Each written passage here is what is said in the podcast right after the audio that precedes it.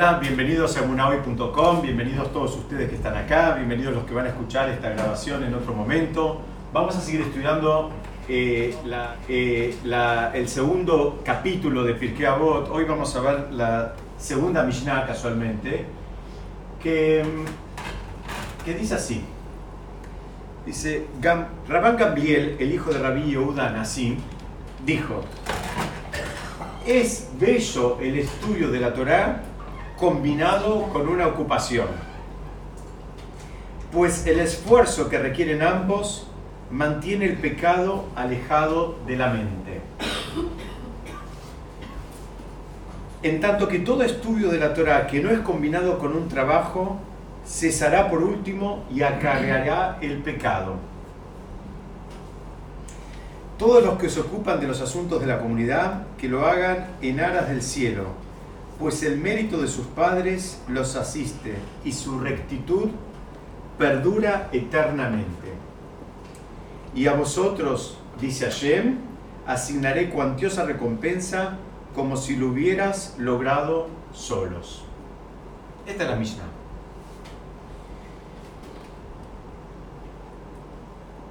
El, el que la dice, el autor de esta Mishnah, es Ra- Rapan Gamliel III, que era el hijo de Revi. Revi, ustedes se acuerdan, todas las, las Mishnayot de Pirkei Avot están en alguna medida eh, concatenadas, ¿no? Son eh, A recibió de B, B transmitió a C, después C trae su enseñanza, después aparece D, es como que también nos va enseñando la, la concatenación de la transmisión de la Torah.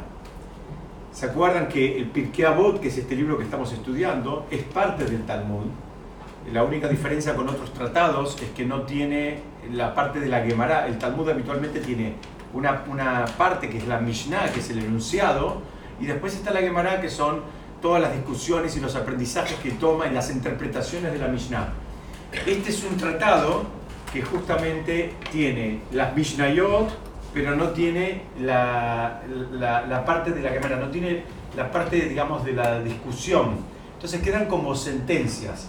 Nosotros usamos para preparar, eh, digamos, eh, eh, eh, este material, usamos un montón de libros de comentaristas, muchos, digamos, algunos contemporáneos u otros de hace algunos cientos de años, pero digamos, en el momento en que se hizo todo este enunciado, no hubo esa discusión que, que sí hubo en otros tratados. Y acá entonces, primero tenemos que saber que Ramban Gamliel era el hijo de Rabí Yehuda Nassi, que Rabí Yehuda Nassi no era nada más ni nada menos que aquel que compiló toda la Torah oral.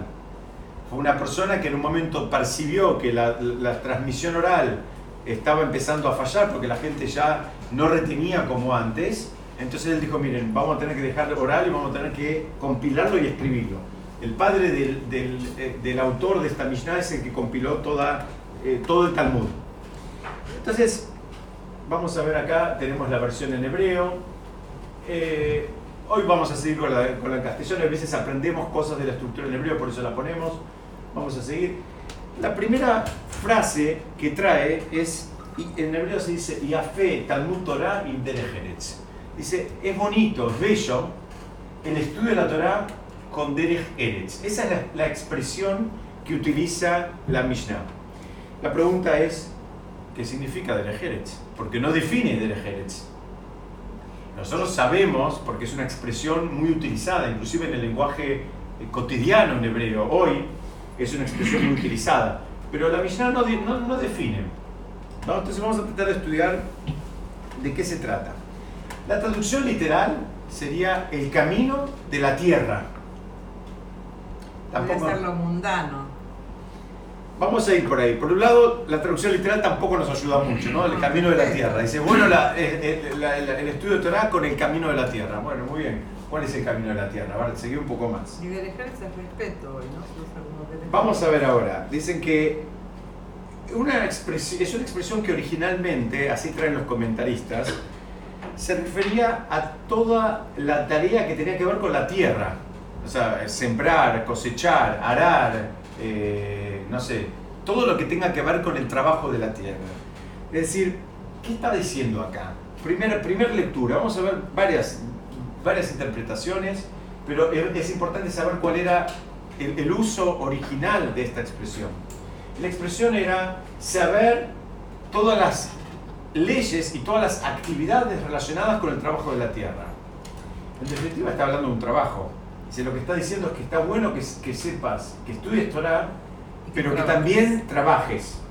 Y que, y que, y que sepas toda la, la lógica, la dinámica del trabajo.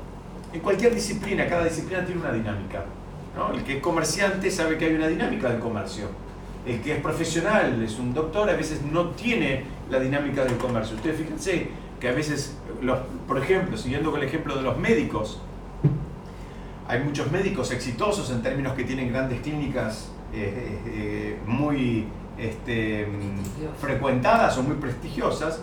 Y si te pones a analizar, a veces son médicos que tienen más desarrollada la beta empresarial que la beta de la medicina. ¿Entendés? O sea, se desarrollaron más por ese lado. Son médicos, tienen el título y son profesionales y entienden, y a veces también son prestigiosos. Pero a veces el éxito, digamos, entre comillas, comercial, si se quiere, es porque entendieron la dinámica desde otro lado, no solamente la dinámica de la disciplina que ellos estudiaron en su momento. Acá la Torah o la Mishnah viene y te dice, mira, está bueno que estudies Torah, pero que también, la traducción podría ser en una palabra, que también trabajes que también trabaje, que, sepas la dinámica del trabajo. Lo que está diciendo la misión es que nadie está exento de trabajar. Y por otro lado, nadie está exento de estudiar. O sea, está diciendo, Yafé Talmud Torah en O sea, hace falta el Talmud Torah, hace falta estudiar Torah y hace falta el trabajo. Otros traducen, como acá la moral me estaba soplando, este, eh, eh, una de las traducciones o el uso es, también eh, son buenos modales, normas de etiqueta. Una, en el uso cotidiano van a escuchar mucho en Israel cuando dicen, bueno, un poco de se están reclamando que la gente se comporte como, como corresponde, como es debido, como se supone que se debe comportar. En definitiva son normas de etiqueta. ¿Qué es lo que está diciendo la Mishnah? Dice, puede pasar a veces que para cumplir, supuestamente vos quieras cumplir una, norma de la Torah, pero puede ser que entres en conflicto con una norma de etiqueta. Bueno, cuídate de que haya armonía entre las dos. Cuídate de que haya Torah y que no contradiga las normas de etiqueta. Suponiendo, supongamos, ¿no? Alguien invita a una persona a, una fiesta, ¿no? A una fiesta, no sé, lo que, el ejemplo que se me ocurre ahora. Alguien invita a una persona observante a una fiesta em, que la comida no es calla, por ejemplo, o a una reunión donde la comida no es calla. Hay distintas maneras de reaccionar. Acá te está invitando a que reacciones de una manera donde, donde nadie se sienta mal. Donde, eh, digamos, evidentemente hay un conflicto. Esta persona come callar y este evento no es callar. Pero también hay maneras de resaltar el conflicto o disimular el conflicto. Vos puedes, digamos, agrandarlo o lo minimizás. Te está diciendo, mira, si llegás, tenés que buscar la armonía de las dos cosas. No te quedes solo acá, tenés que tener en cuenta también esto. ¿Mm? Hay veces, eh, hay fechas del año donde hay, no sé, por ejemplo, eh, demanda de temas que tengan que ver con cosas religiosas. Por ejemplo, viene Pesaj, entonces todo el mundo quiere machá y la gente también quiere la machá de Israel, la redonda, esta, aquella, la otra. Y hay veces en el entusiasmo por conseguir la machá que querés, te llevaste puesto al compañero. Te colaste la fila. Porque vos querías la machá y tal vez no alcanzaba para todos. Entonces vos veías que había 50 personas que daban 40 cajas y vos entonces te hiciste el distraído y llegaste adelante. Dice, cuidado. Tal vez ese año no tengas que comer machá redonda si no conseguiste. Pero no te lleves puesto al otro con las normas de etiqueta. Podemos dar infinidad de casos. Acá lo que está empezando a invitar la Torá es a que haya una armonía entre las cosas. Dicen, ¿por qué? ¿Por qué hace falta tanto esto? Primero porque la, la persona identificada como una persona de Torah, supuestamente, en definitiva, es como un embajador. Está dando examen todo el tiempo. La, gente lo va a juzgar a él, y no va a juzgarlo a él solamente, va a juzgar a la religión entera. Y no solo a la religión entera, sino también al mundo religioso. Y va a haber gente que va a decir, bueno, si eso es ser religioso, yo no quiero ser como él. Entonces, tener cuidado, tener cuidado. Yo lo dije muchas veces, el Raúl Oppenheimer siempre nos eh, repetía en, muchas oportunidades, dice, una persona que usa barba y no puede estacionar en doble fila. Mm, ¿Te gusta o no te guste? Sos un representante de la Jerez, norma de etiqueta, no molestes al otro, no lo afectes, no lo demores, no lo hagas. ¿Ok? Entonces, esta sería una lectura de, eh, de, la Mishnah. Vamos a ver cómo sigue todo esto. Dice, El uso, el uso del, del atuendo religioso conlleva una responsabilidad plus a cualquier ser humano. Absolutamente, en cualquier religión. Acá me están diciendo, el, el- el uso de un atuendo religioso, el, el identificarse como una persona, eh, digamos, observante de cualquier religión, y especialmente del judaísmo, porque, digamos, hay un estereotipo atrás, es una responsabilidad.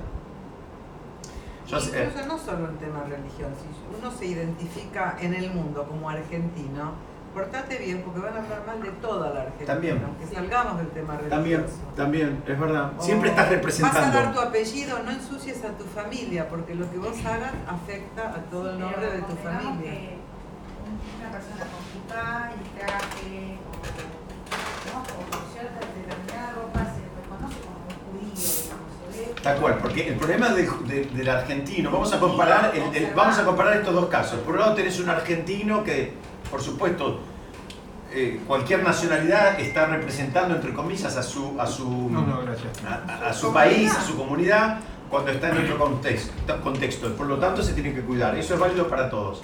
¿Cuál es el problema cuando en el marco del judaísmo eh, pasa lo mismo? Que hay una, hay una transgresión que en hebreo se llama ser un Hirul Hashem. Ahí hay algo todavía espiritualmente que es peor. Que es, se, se, eh, la traducción sería como que se profanó el nombre divino. Entonces ahí hay un problema espiritual que la persona causó. Es que el, nombre divino debería estar asociado con algo elevado y ahora está asociado con algo bajo. Entonces, provocado por una persona. Esa es una transgresión muy, muy severa, mucho más severa que otras que todos nosotros consideramos como las severas. Al provocar la profanación del nombre divino es algo muy severo. Entonces, quería contar, hace muchos años yo trabajaba, cuando yo vivía en Estados Unidos, yo trabajaba con una señora que era portuguesa y que, pobre, de chica había perdido en un accidente una pierna, entonces usaba una pierna ortopédica. Y entonces usaba siempre, como tenía una pierna ortopédica, ella usaba eh, botas altas y usaba pollera larga. Pero ella no era de la colectividad. Entonces una vez yo viajé a una feria en Alemania eh, por trabajo con ella y entonces una vez estábamos en un stand y ella eh, dijo una mala palabra en inglés, dijo una expresión un poco ruda y automáticamente el expositor me mira a mí y me dice yo pensé que ustedes no hablaban así. Ah, claro. Pero vos sabías que, era, que no era de la cosa. Sí, sí, yo tenía trato permanente con ella. Claro. Yo tra- tenía trato No, permanente, yo sabía, el, el otro no sabía, el expositor no sabía, escuchó un exabrupto y dijo, no, pero ustedes no hablan así. Claro. No, nosotros no. ¿Qué le voy a explicar? Ustedes. No mire que ella en realidad está vestida así, pero que no, que él la vio conmigo, qué sé yo, qué sé cuánto, vestida con pollera, asoció en el momento. Eso para dar un ejemplo. Vamos a avanzar. En hebreo, la expresión dice Yafé Talmud Torah Inderejeretz. Yafé dice es lindo, es agradable, es eh, lindo tal vez es la traducción. Aparentemente cuando dice que es Yafé, dice bueno, parecería que si está bueno, está bárbaro, y si no está, como que no es necesario. Pero por otro lado sabemos que es necesario, sabemos que, que hacen falta las dos cosas. Entonces, a los comentaristas les molesta. ¿Por qué dice es, es lindo, es bueno? ¿Por qué no dice directamente, hace falta esto más esto?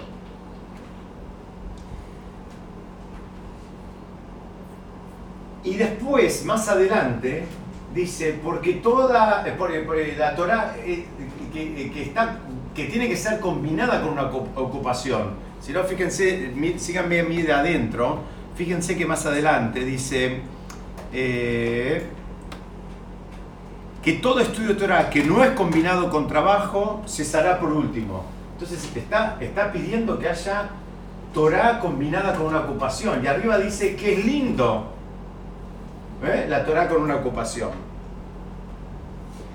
Acá, en, en- en el- en la frase que está en azul, lo que está diciendo es que el estudio de Torah es lo principal y que hay que combinarlo con una ocupación. En el de arriba, aparentemente lo principal es la ocupación y el estudio de Torah. eh, Hay una, hay una sutileza que se, se- se- se percibe más en hebreo, la traducción se pierde un poco, un poco, pero el sentido es este. Una frase da como principal el estudio de Torah y otra frase da como principal la ocupación. Hay que poder decir, está diciendo lo mismo. Uno dice estudio de Torah con ocupación y otro dice ocupación con estudio de Torah. Lo estoy traduciendo, pero que poder pensar lo mismo. Entonces dicen, ¿por qué? ¿Por qué el lenguaje doble? Esto, ustedes saben que cuando se escribe una Mishnah, siempre se usa la mínima expresión y vos podrías simplificar todo esto. ¿Por qué va para un lado y va para el otro?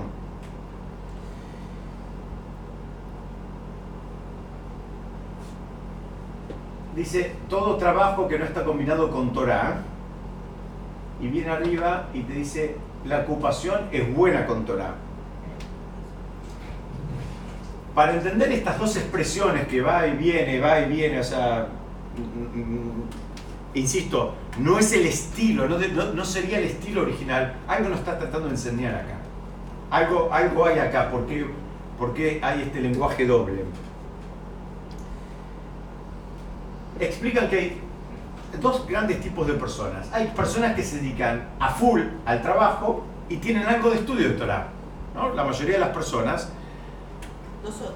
por ejemplo, tenemos un espacio en nuestra agenda, eh, en su mayoría ocupado a nuestras tareas que tienen que ver con el trabajo, con la familia, con, con, eh, digamos, nuestras actividades este, eh, digamos, Económicas. económicas o, o- o académicas de cada uno, lo que cada uno que haga, su trabajo, su profesión, y hay un espacio para el estudio.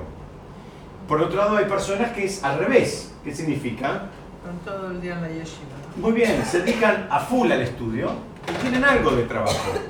Hay algunas personas que son las menos, pero hay gente que su ocupación es en realidad es el estudio, es el, es el estudio y tienen un espacio para el trabajo. Entonces, ¿qué viene a decir? A estos primeros le dice, mira, es lindo Torah con ocupación. Dice, yo entiendo que vos te vas a ocupar. Yo entiendo que vos estás en este mundo, en el mundo, digamos, en el cromático sería el mundo verde que hay acá, que vos estás a full con, con un trabajo. Pero tampoco sirve la persona, digamos, eh, el animal de trabajo, de acuerdo a la interpretación de la Torah, no sirve. La, la persona tiene que llegar, a, digamos, necesita conocer la Torah como una obligación, porque uno tenemos que por lo menos conocer la Torah que nos dio Hashem. No podemos decir, bueno, me gusta, no me gusta, si ni la estudiamos ni la conocimos. Es entendible que tenemos que trabajar, ¿eh? sí, ya, ya estoy. Pero por otro lado, te- te- tenés que combinar las dos cosas. Y a este también le está hablando. A este otro que le dice, que se dedica a full al estudio, de- de- de- al estudio, pero que tiene algo de trabajo, también le dice, mira, pero tenés que combinarla con la ocupación.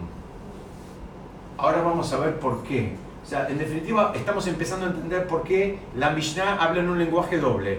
Habla por un lado y habla por el otro. Ahora estamos ent- entendiendo que le está hablando a dos tipos de, de, digamos, de personajes, dos tipos de sujetos. Uno que se dedica a full al trabajo y estudia un poquitito, y otro que es al revés, se dedica a full al estudio y trabaja un poquitito. Sí, por favor. Y una pregunta, ¿cómo se combina esto con las políticas que, eh, ortodoxas que lo que se llama el Bakú o al que se le paga para que estudie Torah y se le subvenciona o el Estado de Israel subvenciona para que estudien y se dedican solamente a estudiar y se les paga por, digamos, porque el trabajo es Es estudiar. estudiar. Muy bien. Acá me están preguntando cómo combinamos esto. Ahora vamos a seguir eh, viéndolo, pero me- mm, vamos a contestar esta pregunta. Acá están preguntando cómo, cómo combina esto con aquellas personas que se dedican a full a estudiar y cobran por eso. La realidad de las cosas es que, eh, que exclusivamente se dedique a estudiar y con lo que cobra que le alcance, hay muy pocas personas en el mundo. En general, el mismo que perciban un sueldo porque lo- es, es una ayuda, eh, siempre tiene que estar complementado con algún tipo de actividad, que ahora lo vamos a ir viendo, muchas veces tiene que ver con dar clases, con enseñar, con ser como tutor, como ser como un... o sea, trabajan, pero en el ambiente, en el ambiente de Torah. En- en, digamos, en, en el mismo ambiente donde se estudia, ahí terminan trabajando. Pero vamos a ver ahora cómo la Mishnah, co- cómo le va dando una vueltita de rosca. Déjenme, acompáñenme un poquito más y si quieren después volvemos a este tema. Entonces, ¿se entendió esta primera parte por qué habla en dos lenguajes? Habla en dos lenguajes porque le está hablando a dos tipos de, eh, digamos, sujetos. Una persona que se dedica a full al trabajo y otro que se dedica a, a full al estudio. Pero dice, mira, los dos tienen que trabajar y los dos tienen que estudiar. Dice esta frase de Bartenura, Bartenura es un, un comentarista clásico, dice, el estudio de Torah y el trabajo debilitan el lado animal de la persona. Y Alguien puede decir, ¿y por qué hay que debilitarlo? El lado animal de la persona. Porque no somos animales animales. Muy bien, justamente, porque tenemos un Porque el componente animal animal. animal no tiene que mejorar, el hombre es el que tiene que mejorar. Muy bien. El, el- componente animal lo tenemos, lo tenemos que refinar. El componente animal, imagínense lo más, eh, la reacción más visceral que nos nace. Y todos sabemos que cuando queremos crecer y crecer en los vínculos, tenemos que empezar a controlar un poquito esas reacciones. Que no podemos decir todo lo que pensamos, todo lo que sentimos en todo momento, que tenemos que parar. Lo que venimos estudiando, y, y- y a riesgo de repetirme un poquitito, la persona tiene que aprender a, a parar, aprender a no juzgar, aprender a, a- a dar el beneficio de la duda, reconocer que no tenemos la información completa, que lo que ves no es necesariamente como vos pensás que es, que no, si supieras toda la historia completa, tal vez tu opinión sería distinta de la que estás teniendo en este momento. Entonces, ese lado animal que tenemos, hay que ir domándolo, hay que ir eh, La aplacándolo. La reacción. Las reacciones y los deseos. Sí. Hay deseos que también son bien animales, ahora lo vamos a ver esto. Entonces, primero, primer, digamos, gran título de por qué hay que combinar las dos cosas. El, el Rav Artenura en su momento definió, dijo, mira, esto te va a ayudar a debilitar el lado animal. Alguien podría pensar, ¿y el lado animal en el que se dedica todo el día a estudiar? ¿Tiene el lado animal también el que se dedica Sí. a estudiar? Sí, porque el estudio de Torah, como vos decías, también hay competencia, uno quiere estudiar más que el otro. Muy bien, muy bien.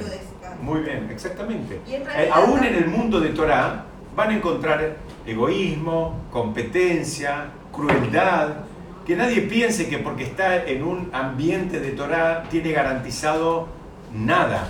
O sea, ese trabajo es un trabajo, fíjense, la Mishnah está diciendo, lo tienen que hacer todos, todos. Este que está full con Torah tiene que también trabajar un poquito. Y este que está full del trabajo tiene que ser un poquito. ¿Pero ¿Sabes por qué? Porque esto lo tenemos todos y todos lo tenemos que refinar. No, no que uno sí y el otro no. No, no, no que este ya pasó la prueba. ¿Querías decir algo más, Cari? No, que vos lo que estabas comentando, yo que, bueno, yo tengo mi familia que es bastante religiosa y voy a casamientos religiosos, bueno, eso no tiene nada, y voy a. Y yo pienso que la gente religiosa tiene los mismos problemas que nosotros, Claro que sí. nosotros, que las que, que, bueno, que no somos tan observantes. ¿Qué? Lo común. Qué estándar. Sí, yo no, no, sé si un poco vos estás de acuerdo. Estoy absolutamente de acuerdo. Eh, Acá, acá lo que están diciendo... por tener todo, pero la gente tiene los mismos problemas Bueno, y... acá lo que están diciendo es, va por el mismo camino que camina la Mishnah. La Mishnah está diciendo, mira, nadie está exento. Sos campesino, sos rabino, sos estudiante, sos profesor, Ser humano. exactamente. Tenés los mismos desafíos y tenés que refinarte. Déjenme avanzar un poquitito que lo vamos a entender mejor. Hay otra frase de un libro que se llama Hasde Abot, que dice así, estudia Torah aún cuando trabajas, de manera que tu mente esté pensando en Torah y tus manos hagan el trabajo. ¿Qué significa? La- el, el sentido de esta expresión es que la Torah es una fuente de vida y a veces el trabajo es algo que ne- necesitamos hacer. Hay algo, hay algo que nos olvidamos, nos olvidamos todo el tiempo y es un poco fuerte lo que voy a decir, pero acompáñenme para pensar esto. El trabajo es una maldición. Es una maldición. Maldición. Es una maldición que recibió eh, el, el primer hombre después del, del- del- del pecado original con, con- de Adán, con Jabá. Fue maldecido con el trabajo. Nosotros nos olvidamos eso y pensamos que el trabajo es una bendición. En algún punto es una bendición tener trabajo. Dios no permita no tenerlo. Pero no tenemos que perder de vista eso. A veces eh, nos mareamos y decimos, ¿sabes qué? Quiero más trabajo. Tengo un negocio, quiero poner cuatro. Tengo cuatro, quiero poner uno en otro país, en otros tres países. Estar viajando de un lugar a otro, estar recorriendo. Bueno, no perdamos de vista eso. No perdamos de vista que es, nadie vino a este mundo a tener una cadena de locales. Nadie vino. A nadie le van a preguntar después de 120 años cuántos puntos de venta tuviste. No es eso a lo que vinimos. Cada uno tiene lo que necesita y tiene que trabajar y tiene que tener una ocupación, pero se tiene que volver loco con eso. Y no, y no tiene que perder de vista que eso no es el- el- el- lo principal, no es, no, no es lo fundamental, que, que es algo que lo tenemos que hacer. Eh, Acá la misión habla muy fuerte con que la persona tiene que trabajar, pero tampoco es eh, perder el foco. ¿no? A veces por esa locura del trabajo hay eh, gente que no ve a su familia y Eso es compromete su, co- compromete su, su- su, digamos, su shalom bait, su familia, su, su armonía en el hogar, compromete su salud, compromete sus vínculos, en fin. Eh, Esto es algo que es, es muy importante. Lo que te está diciendo acá es que, que vos sepas dónde, dónde tenés que poner, digamos, el acento y dónde tenés que, a veces, disimular un poquitito. Vamos a ver otra idea más de por qué es tan importante esto de trabajar. ¿Por qué la Mishnah insiste tanto con trabajar? Hace algunas clases estudiamos la importancia de trabajar. Eh, yo no me quiero repetir, pero quiero ver con ustedes eh, otras, otras opiniones que encontré. Una dicen que la persona que está en el mundo material, que interactúa en el mundo material, tiene chances de ver permanentemente la mano de Hashem. O sea, tiene inclusive una chance más grande. Ustedes saben que ante cualquier acto, la persona puede decir dos cosas, ¿no? Eh, supongamos, uno puede decir, justo fui a ver un cliente, que justo necesitaba mi mercadería, que justo le gustaron mis precios, que justo yo tenía en stock y justo le vendí. Entonces todos podemos, eh, digamos, eh, asignarle una concatenación de justos a este motivo por lo cual la venta se cerró. Otra persona puede decir, Baruch Hashem, gracias a Dios, yo fui el cliente, gracias a Dios le gustó mi mercadería, gracias a Dios yo la tenía en stock y gracias a Dios lo vendí. ¿Qué significa con esto? Estoy, lo estoy haciendo un poco, digamos, eh, a propósito, un poco... Y gracias a Dios me pagó. Absolutamente, gracias a Dios me pagó. Muy bien. Muy bien, hasta, Lo- lo hasta que no llegamos a ese gracias a Dios no, no, no es completo. está muy bien. Muy bien. La persona... la- muy bien, muy bien, muy bien. Claro. Hay otro que también, acá le dan otro matiz muy importante, que hay otro que también se cree que él es el artífice. No, porque yo, ¿sabes qué? Armé una colección que el otro no me pudo decir que no. Porque yo, ¿sabes qué? Mi catálogo, porque yo saqué las fotos, porque yo hice... Porque, y se la cree. Entonces dice, la persona que interactúa en el mundo material tiene una chance extra de ver la mano de Hashem permanentemente en todo lo que hacemos. Todos la tenemos esa y es un, trabajo que hay que hacerlo, hay que desarrollarlo. Esto no lo piensa en el mundo comercial. Alguien puede decir, justo eh, en la cartilla encontré un médico que fue el que me, diagnosticó. Justo una amiga me dijo no sé qué. Justo fue una fiesta y conocí a mi señora. Podemos decir justo para todo. O podemos ver también la mano de Hashem. Entonces, una de las una de la importancia por la cual dicen que es tan, fundamental el combinar la Torah con el trabajo, es porque, mira, salí un poco a la calle, salí un poco a la calle y ve un poco, fíjate un poquito cómo funciona el mundo real, no te quedes encerrado solamente en, en el mundo de los libros. Otra de las explicaciones es que la persona tiene la posibilidad de santificar, que es también un desafío, santificar el mundo material, elevarlo al mundo material. Uno de los motivos por los cuales, por ejemplo, hacemos una bendición cuando tomamos eh, un- una gaseosa. ¿Por qué? Porque algo del mundo material lo elevamos, lo, lo- lo bu- buscamos elevarlo. La persona que interactúa en el mundo material y que inclusive lo hace de una manera espiritualmente elevada, ¿qué significa? Honra sus compromisos, honra su palabra, paga en tiempo y forma, etcétera, etcétera, etcétera.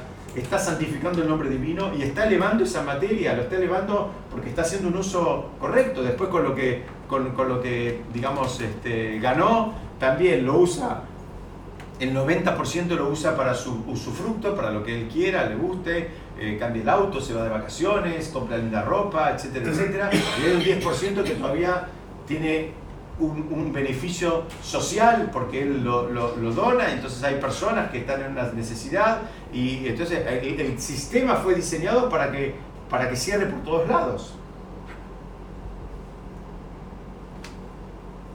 Volvemos entonces a la pregunta. ¿Por qué hay que trabajar? Ya dimos algunas explicaciones, ya dimos algunas explicaciones. Porque el Talmud pregunta, dice, que algunos pocos probaron dedicarse exclusivamente al estudio y a muchos no les funcionó. Hay cosas que no son para todos.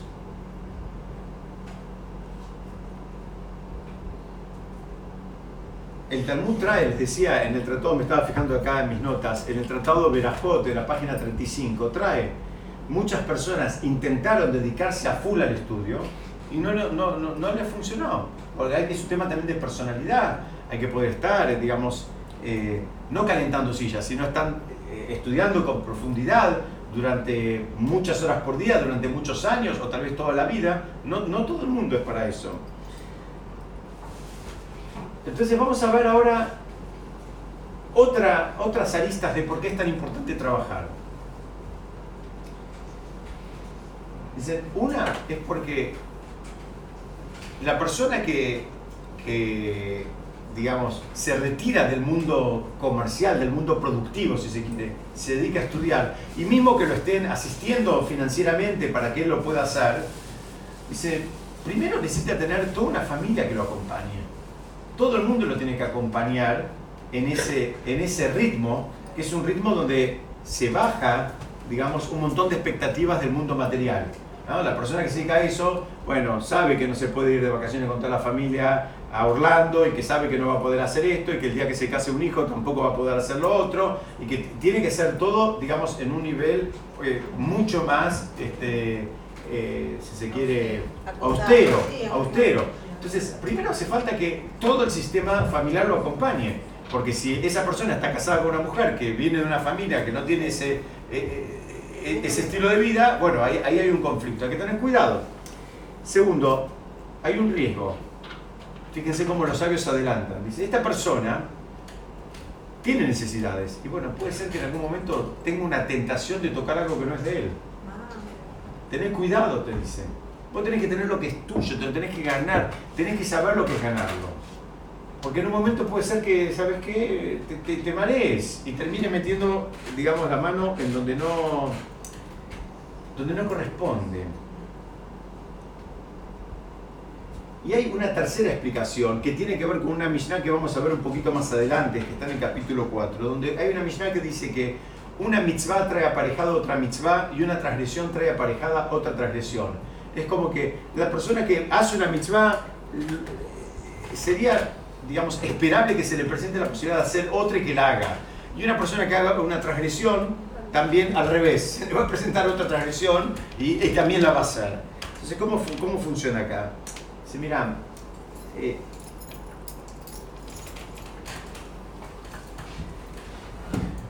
es, un concepto que lo explican así. Cuando la persona hace una mitzvah, crea un malaj, crea un ángel. Lo estudiamos otras veces. si esa mitzvah la hizo de una manera elevada y completa, ese, malaj, ese ese ángel, es más completo. Cuando una persona hace una transgresión, Dios no permita, también crea un ángel, pero para el otro lado, uno es defensor y uno es acusador. Dice, el sistema combinado de trabajo y estudio es- funciona como una protección. Funciona como algo que te, que te pone un, un norte, o sea, te saca de, de una- de un ámbito, te pone en el otro y, y- y- y te deja, como se diría en inglés, te deja con lo mejor de los dos mundos. Esa es la manera en que funciona, digamos, espiritualmente.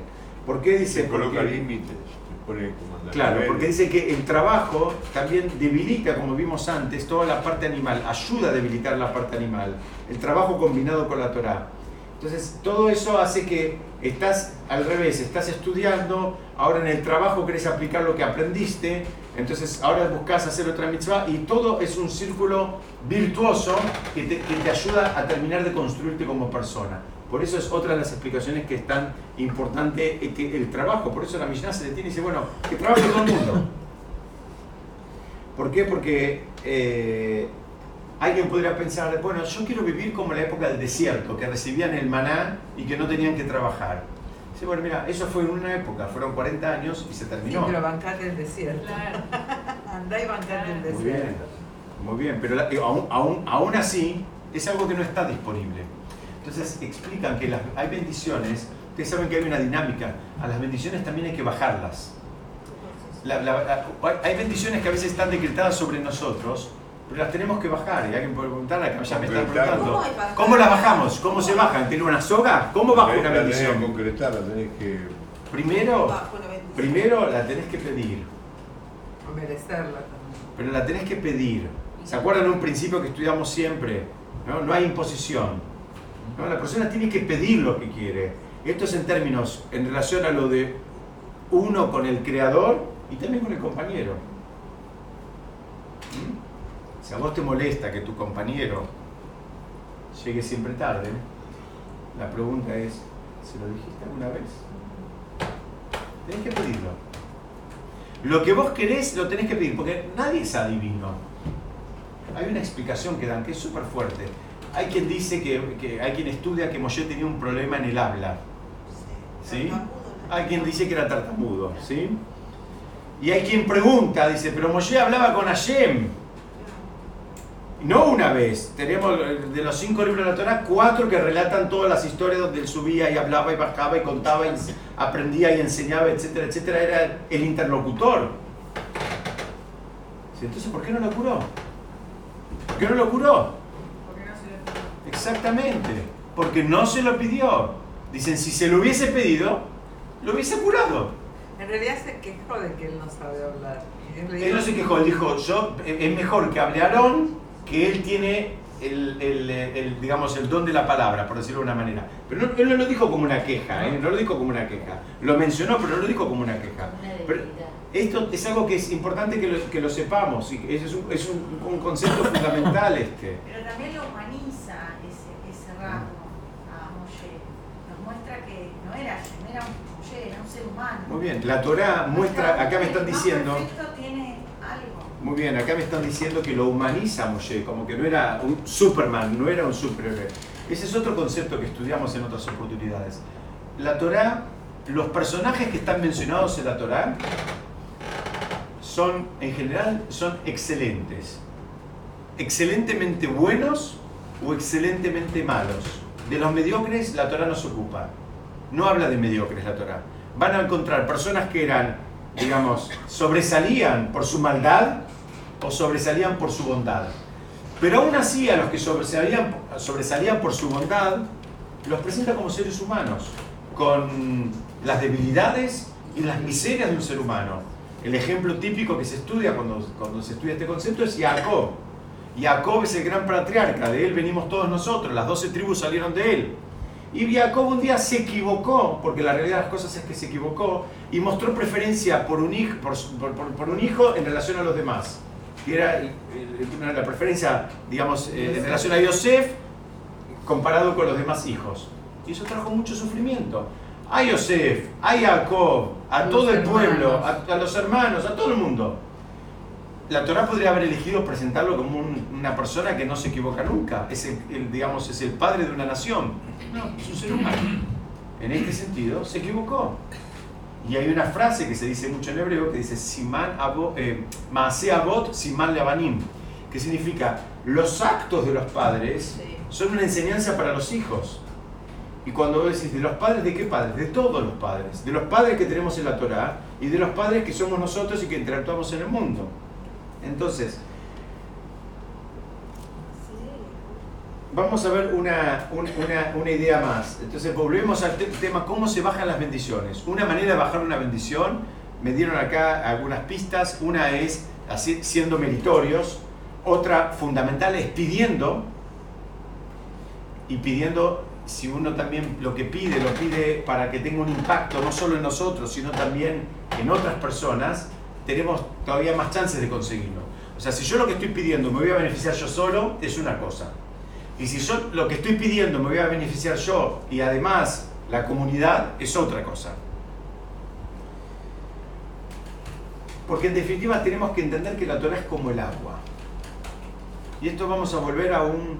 La Torah es comparada siempre con, el agua. ¿Por qué es comparada con el agua? Por muchos motivos. Uno de los motivos es porque dicen que el agua busca, el espacio más bajo. Si uno tira agua en una colina, el, agua va buscando el lugar más bajo, la gravedad, ¿no? De acuerdo a la ley de la gravedad, buscando el más bajo. Así que la Torah también. La, la verdadera Torah la vas a encontrar en la gente más humilde. Hay una incompatibilidad, nos guste o no, entre la Torah y el orgullo. Entre la espiritualidad y el orgullo una incompatibilidad. No hay manera de ser una persona espiritualmente elevada y orgullosa al mismo tiempo. No hay manera. No hay manera de creérsela. Entonces, volvemos. Acá la Mishnah te dice, tenés que estudiar Torah y tenés que trabajar. Dice, pero ¿qué pasa con todo esto? Dice, bueno, la Torah se la compara con el agua. Una explicación la que acabo de dar. Vamos a dar otra más, otra explicación que dan por qué el estamos compuestos, el, el ser humano, la mayoría somos agua. El mundo tiene la mayoría es agua. ¿Por qué? Porque es algo, o sea, estudiamos la semana pasada, de lo que hace falta más, hay más en el mundo. Hay más oxígeno que cualquier otra cosa. Y hay más eh, pan que sushi. ¿No? El, agua es algo que está muy presente en el mundo. ¿Por qué? Porque es algo que necesitamos. La Torah es comparada porque es, algo básico. Así como la persona no puede vivir sin agua, tampoco la persona puede vivir sin Torah. Fíjense, por eso dice, todo el mundo tiene que estudiar Torah.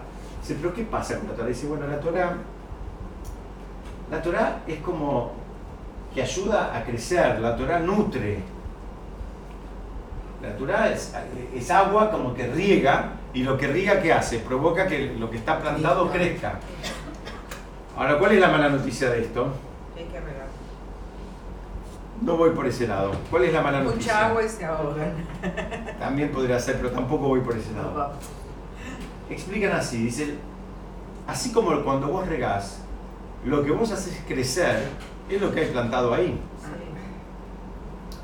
¿Qué significa? Vos antes de plantar tenés que hacer, no sé si se alcanza a percibir en esta imagen, tenés que limpiar, tenés que sacar todo lo suyo, tenés que sacar los abrojos, porque si no, cuando vos riegues, exactamente, crece como viene. Bueno y y ahí malo. volvemos a lo que vimos antes, que nos recordaba Karina, que dijo, en el mundo de Torah también tenés gente competitiva, gente egoísta, gente orgullosa y gente cruel.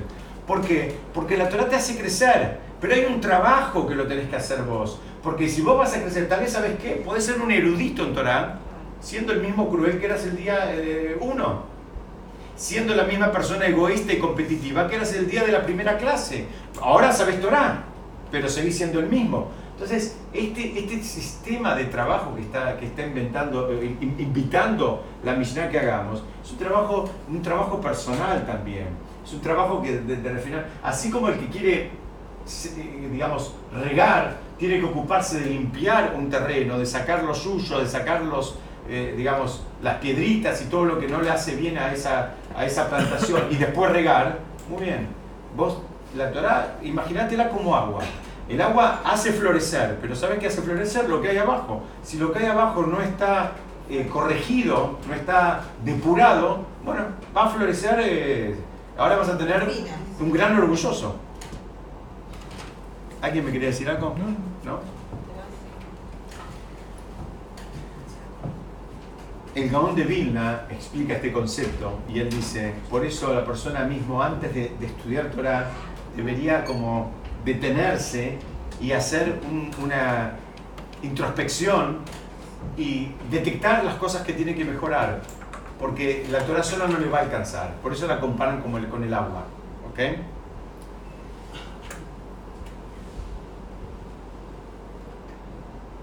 Acá hay un, hay una idea que va atrás, así como este botón que dice que tenés que actuar.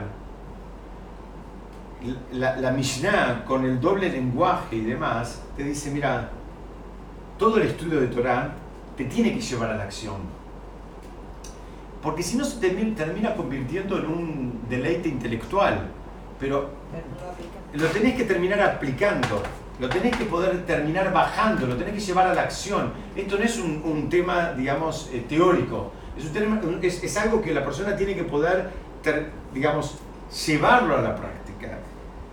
Y el Shem Tov dice, pero ¿qué sería llevarlo a la práctica?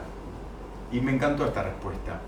Porque alguien podría pensar que yo estoy llevando todo esto hacia el lado de cumplir Shabbat y comer kasher. Y el Baal Shem todavía va algo mucho más eh, básico. Y él dice, ¿sabes qué? Llevarlo a la práctica. Llegar a amar al prójimo como a ti mismo. Por supuesto que tenés que ir cumpliendo las mitzvot, porque eh, eh, explican que es muy difícil esa mitzvah. Es muy difícil llegar a realmente amar al prójimo como a ti mismo si no hiciste un refinamiento completo para el cual necesitas todas las herramientas que te da la Torah, que son, que son las mitzvot, en las cuales te vas a ir refinando. Pero tenés que llevarlo a la acción. Si vos estudiaste mucha Torah y no llamaste a tu primo, a tu amigo, a tu tía abuela que está sufriendo, bueno, sabelo que todavía no despegaste. Hay un punto que, que- que es algo que tiene que, que- empezar a salir, tiene que empezar a notarse, se tiene que empezar a percibir. Y yo me trato de cuidar de los ejemplos de no digo, eh, si no pusiste la mesuzá o no pusiste el tefilín o aprendiste a ver el Shabbat, que por supuesto que nadie se confunda, que claro que también hay que hacerlo, pero fíjense cómo también lo podés llevar en, otro plano, que no estoy hablando, digamos, de la observancia ritual, estoy hablando de, la- de las relaciones humanas, por eso el Baal dice, fíjate que eso también se tiene que notar. O sea, el otro se tiene que poder percibir que vos no sos la misma persona, que estás, sos una mejor persona, sos una persona con la cual es más apetecible estar. Eso, eso digamos, sería la consecuencia más agradable del estudio de Torah, combinado con un trabajo. Por eso lo- te, te invita a que lo lleves a la acción. Porque si no dicen, si no seríamos una persona peor que antes. Porque antes no sabíamos. Bueno, el que no sabe, no sabe. Pero el que. Fíjate, este- este- este- corrió. El que no sabe, no sabe. Pero el que sabe y ahora no hace, Peor. es peor. Si no sabías, no sabías. Pero ahora que sabes y te deleitas con ese saber, pero no lo haces, bueno, ten cuidado porque ahí hay un problema.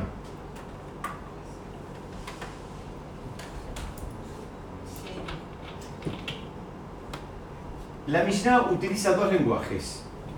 En, en- en- hebreo vimos el primero, al principio de todo, que se llama Delejeretz, que explicamos el camino de la tierra, saber un trabajo, eh, normas de etiqueta, digamos, de- definimos eso.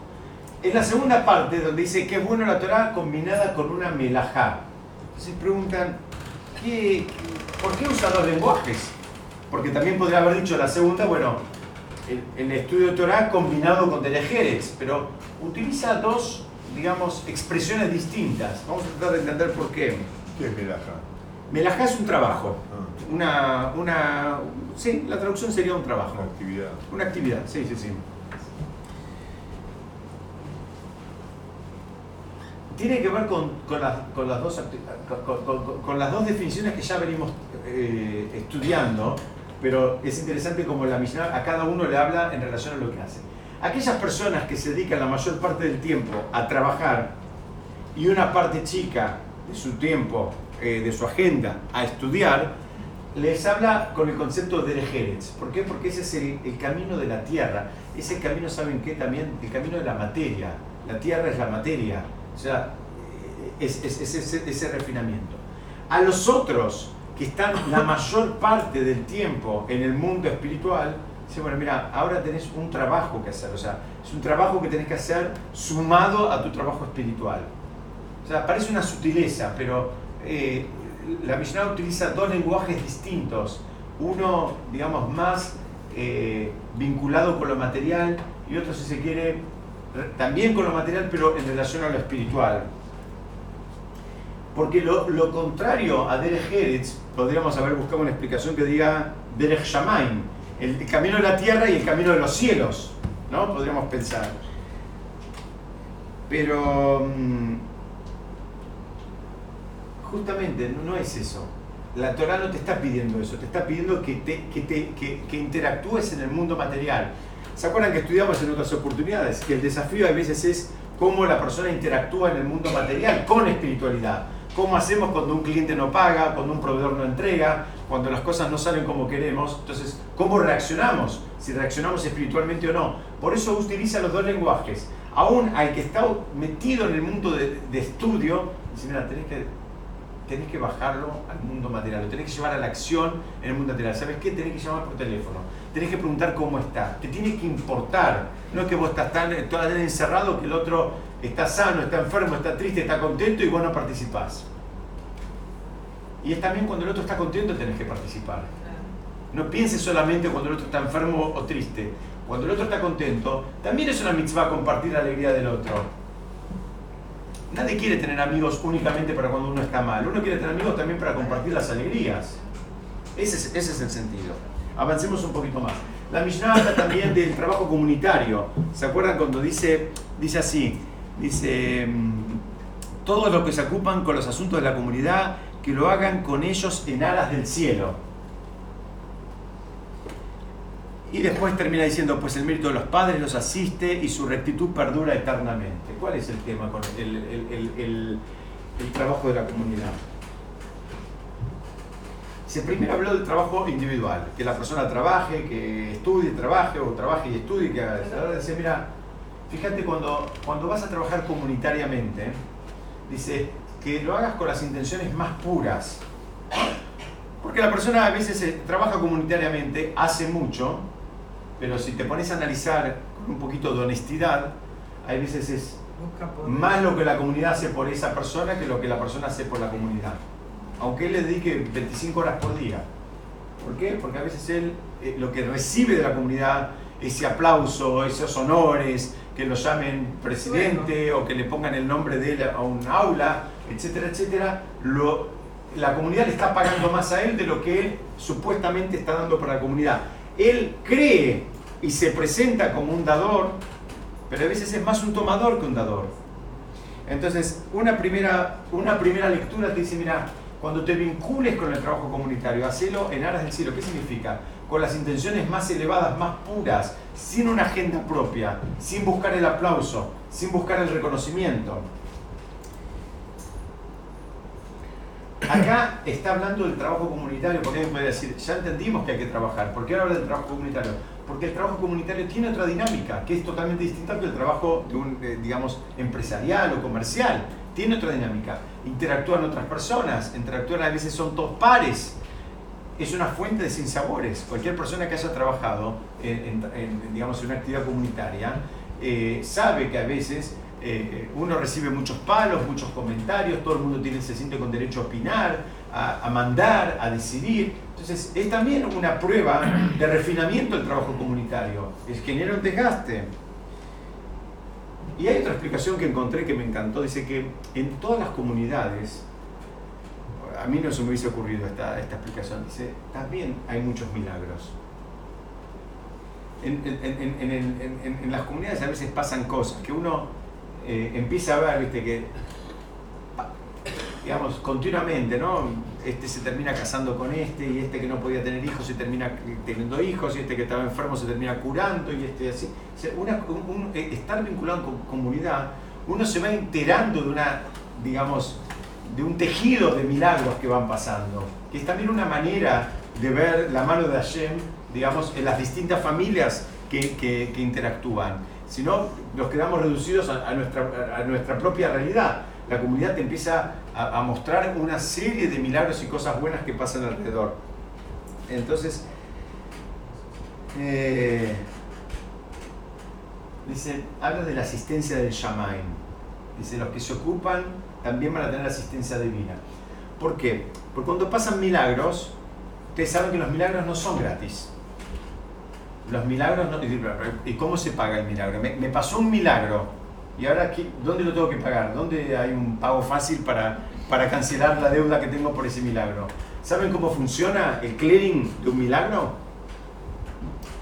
El milagro descuenta de la cuenta corriente espiritual que la persona tiene. Si una persona tiene la cuenta corriente espiritual con saldo a favor por cosas buenas que hizo, cuando le, le- le hacen un milagro, ¡prum!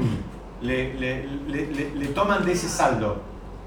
Los milagros no son gratis, por eso la persona no puede, digamos, apoyarse en milagros y entonces se tira del avión sin paracaídas. Dice, no, me va a pasar un milagro. Puede ser que si es un gran tzadik el milagro le pase, pero que sepa que cuando le pasó ese milagro, le sacaron los méritos de un montón de mitzvot que él venía juntando a lo largo de su vida. No son gratis los milagros. Por ahí queda negativo. Muy bien. Entonces hay que Muy empezar bien. a hacer más méritos. Posiblemente quede negativo. Por Posiblemente queda. Y, muy- y- e inmediatamente cuando algo le pasó a uno un milagro, tiene que empezar a hacer méritos de nuevo. Tiene que ocuparse de hacer méritos, tiene que recargar esa cuenta corriente. ¿Ok? Entonces, eh, Fuerte que esto. acá lo que está explicando es que eso es para cosas personales. Cuando es comunitaria, no, los milagros, digamos, no entran en la cuenta personal de cada uno. Por eso es el mérito de los padres los asiste. Ahí usamos los méritos de nuestros padres, nuestros abuelos, bisabuelos, etcétera, etcétera, que también se ocuparon, ¿no? O sea, por ejemplo, nosotros que vivimos en Argentina, nosotros a duras penas podemos mantener las instituciones que nuestros abuelos o nuestros padres, depende de la edad que tengamos, ellos las fundaron. Ellos vinieron, hicieron todo, no había nada acá. Hicieron colegios, templos, hospitales, cementerios, mikvaot, hicieron todo. Comunidades. Comunidades enteras, clubes, hicieron todo. Nosotros a duras penas los podemos mantener. Dice, bueno, ¿sabes qué?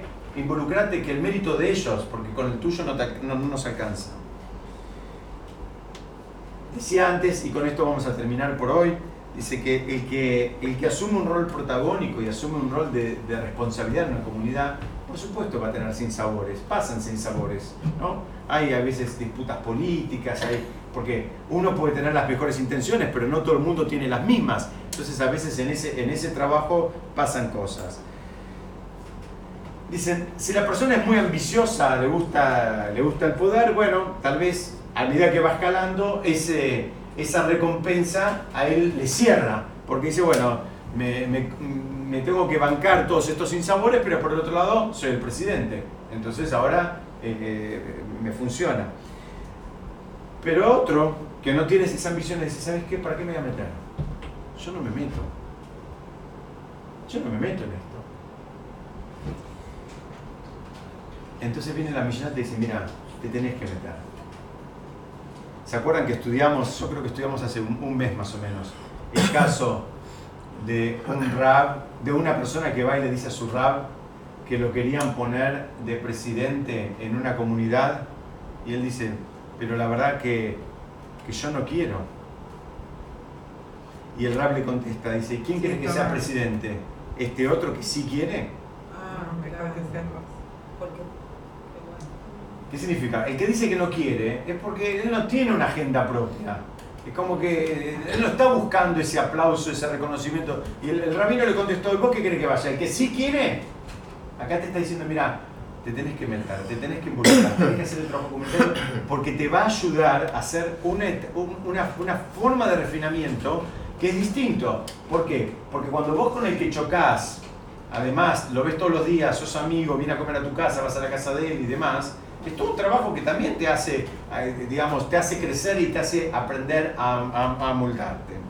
Entonces, hacemos un pequeño resumen y con esto los dejo. ¿Qué está queriendo decir cuando habla de que vos querés que sea el que sí quiere? Que está que diciendo no- que la es lo peor que puede El pasar. otro, Ah. claro, Es, el otro es una persona ambiciosa que le busca el poder, Busca que, que busca eso y que tiene su propia agenda y que no tiene... el humilde. el- Exactamente, porque esa otra persona puede ser que no tenga una agenda Verdadera vocación. Exactamente, y que lo- las decisiones que tomen no, no estén encolumnadas en el bien común, está columnada en su aplauso. Entonces va a venir a hacer cosas para que la gente lo reconozca y no el, el bien común. Vos vas a querer hacer negocio. Sí. Lo que nos viene eh, por nuestros tefilos son milagros. Porque Lo que nos viene por nuestras tefilot, si son milagros, que pedimos no sé, es un milagro. no, no necesariamente. A veces un milagro, eh, digamos, la- la está bien la pregunta que me hace, lo que está preguntando acá, en definitiva estamos buscando la definición de milagro. ¿Qué es un milagro? Porque milagro podríamos considerar que estamos vivos y que respiramos y que estamos eh, parados y que estamos sanos. Eso, eso po- podemos definir como un milagro, porque está la mano de Hashem atrás. O que se logró la sanación de una persona. También. Pero muchas veces el milagro es algo que... El milagro, ¿sabes cómo lo definen? El milagro es cuando aparece luz en un lugar donde no había luz.